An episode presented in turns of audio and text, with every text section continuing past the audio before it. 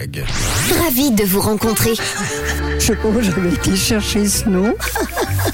Et on ne change pas nos bonnes habitudes, même pour la rentrée. C'est lundi. Et le lundi, Camille part à la rencontre de nos aînés pour euh, papoter un peu avec eux. Ils ont toujours beaucoup de choses à dire. D'ailleurs, ce matin, je crois, on va prendre un bon petit déjeuner. Oui, c'est important. Direction 4 Nouméa, qui fait partie de la fondation des châteaux, où on le sait, bah, le petit-déj, c'est le repas le plus important de la journée, celui qu'on ne doit pas louper. Et surtout, au petit-déj, on peut vraiment varier les plaisirs, ou au contraire, avoir de bonnes petites habitudes.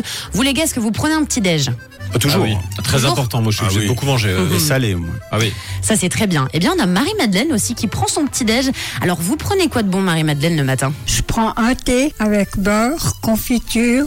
Confiture, des fois, ça change la, la variété. Ou du miel. Et voilà, c'est mon petit déjeuner que je prends, que je me prépare. Mais que je ne manque jamais. Est-ce que vous faites sur la tartine? Un petit peu de beurre et par-dessus, vous mettez du miel Voilà, je tartine bien mon pain avec du beurre. Et puis après, j'étends le miel dessus. Juste ce qu'il faut, partout, bien couvert. Et puis, bon appétit. Ben oui, bon appétit. C'est un savoir-faire. hein. Ah oui, pour bien couvrir la tartine.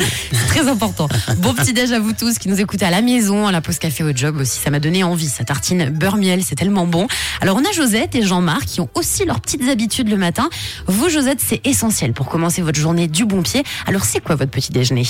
Donc café au lait, grand café au lait et des tartines, des tartines, du pain, de la confiture et du beurre. Et vous prenez un bol ou une tasse de café? Je prends le bol et c'est tout. Mais le pain, absolument, pour me réveiller, sinon je, je suis encore endormie. Au début, j'aimais bien la confiture, le beurre.